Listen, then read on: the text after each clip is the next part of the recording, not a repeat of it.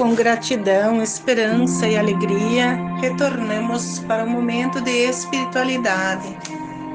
Celebramos neste domingo a solenidade de Pentecostes. Encerramos o tempo litúrgico da Páscoa. Pentecostes marca o nascimento da Igreja e a confirmação da nossa fé com a chegada do Espírito Santo. Nesta data, 50 dias após a Páscoa, no Antigo Testamento, os israelitas comemoravam a festa das semanas e das boas colheitas. Peregrinavam até Jerusalém para apresentar-se diante do Senhor e agradecer os bons frutos produzidos durante o ano. No Novo Testamento, em Pentecostes é celebrada a vinda do Espírito Santo que veio para purificar e fortalecer a fé, o amor e a esperança em Jesus Cristo. O Espírito Santo nos comunica com seus dons, virtudes e frutos. A cada momento, ele nos renova, fortalece e infunde em nós o mistério, o poder e a graça da Santíssima Trindade. Durante toda a história cristã, o Espírito Santo se manifestou através de vários símbolos que estão em nossa volta e nós não os reconhecemos como sinais muitas vezes.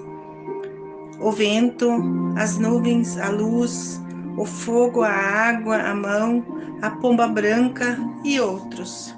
Esses símbolos aparecem na Escritura Sagrada ao longo da história do povo e dos profetas nas manifestações de Jesus com seus discípulos aparecem nuvens, vento, sopro, línguas de fogo, etc. A pomba branca é o símbolo da paz. Se manifestou na arca de Noé ao final do dilúvio, quando saiu pela janelinha da arca, sobrevoou o universo e retornou com um ramo verde de oliveira no bico para dizer que a água baixou. Também recorda o batismo de Jesus, a pureza de Deus, e seu voo evoca os movimentos do Espírito Santo em nossa alma. É a imagem, símbolo do Divino Espírito Santo que vem sendo transmitida de coração a coração ao longo dos séculos. Para entender os ensinamentos de Jesus, nós precisamos assimilar os sete dons do Espírito Santo e compreender os frutos que eles produzem. A primeira leitura de hoje, nos Atos dos Apóstolos, apresenta a vinda do Espírito Santo aos discípulos.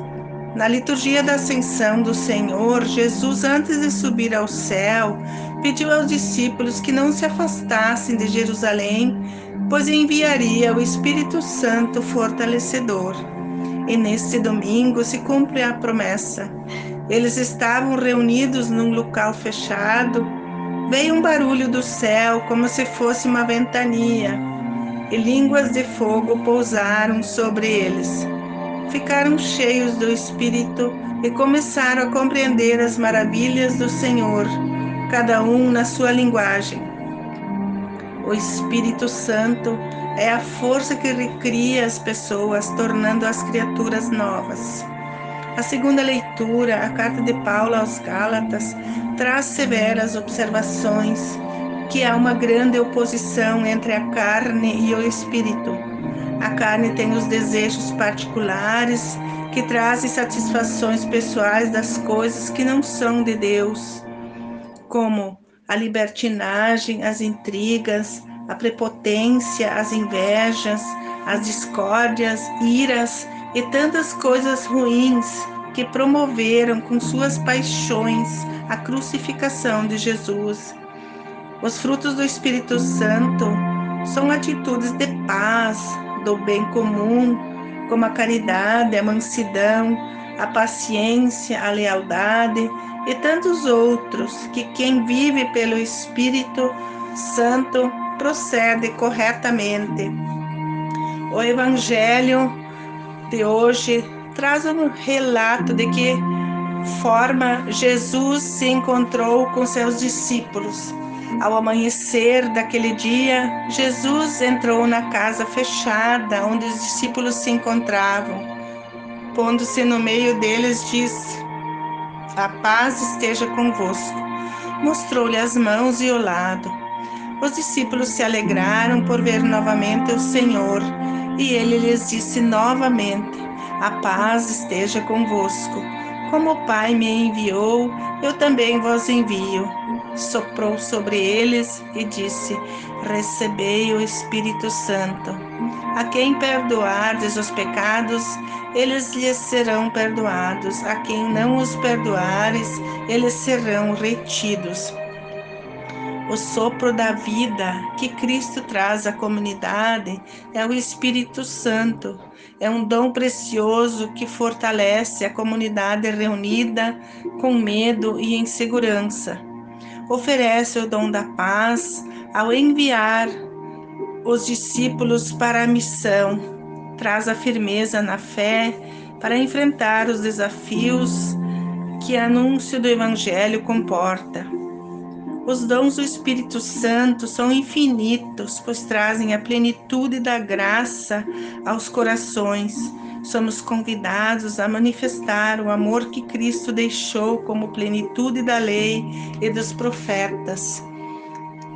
Viver o Espírito Santo nos faz renovar a nossa fé para viver e anunciar de um modo coerente e com uma linguagem compreensível os valores do Evangelho.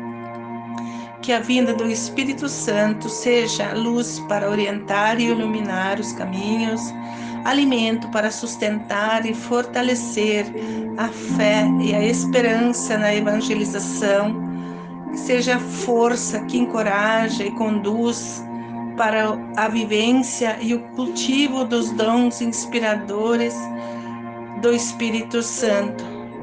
Um ótimo domingo a todos.